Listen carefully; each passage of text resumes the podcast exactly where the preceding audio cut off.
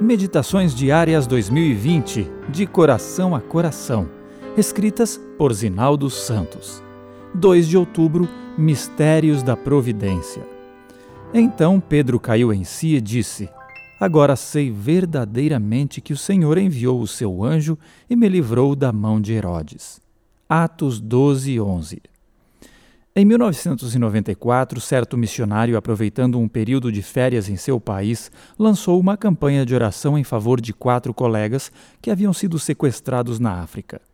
Eles trabalhavam numa região conflituosa e acabaram sendo vítimas das guerras tribais. O apelo foi aceito e as igrejas oraram em favor da libertação daqueles missionários.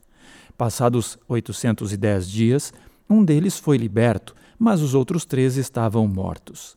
Na vida, muitas vezes somos confrontados com situações para cujo desfecho, contrário ao que esperávamos, não encontramos explicação. A Bíblia traz vários exemplos disso. O verso de hoje realça o final feliz do encarceramento de Pedro. Preso sob as ordens de Herodes, o apóstolo aguardava o julgamento a ser realizado depois da Páscoa, quando receberia a sentença fatal. No entanto, foi milagrosamente liberto. Ao lermos essa história, geralmente saímos do sofrimento da prisão para a alegria da manifestação do poder divino. Mas, na trajetória, há uma intrigante questão, às vezes passada por alto. Antes de Pedro, o rei prendeu e mandou matar à espada Tiago. Por que Pedro e Tiago tiveram destinos diferentes? Ambos estavam a serviço de Deus. A igreja que orou em fervor do primeiro também intercedeu pelo segundo. É nesse ponto de perguntas sem respostas que o inimigo aproveita para semear dúvidas quanto à validade da oração e céticos identificam suposta falta de lógica na providência divina.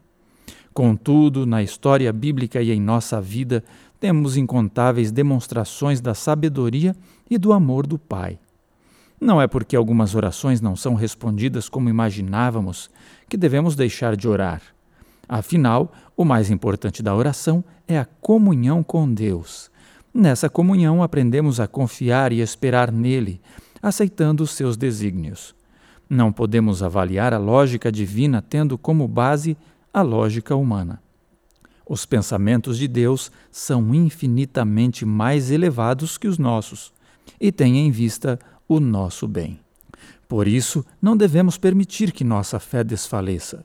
Além do mais, a verdadeira fé não é cega para o fato de que estamos sujeitos aos ataques de Satanás. Haverá um dia, porém, no qual entenderemos plenamente todas as coisas e teremos razões suficientes não apenas para agradecer, mas também para louvar a Deus pela maneira como conduziu nossa vida. A CPB também disponibilizou gratuitamente as produções Musicasa nas principais plataformas digitais para os seus momentos de louvor e adoração. Ouça e compartilhe.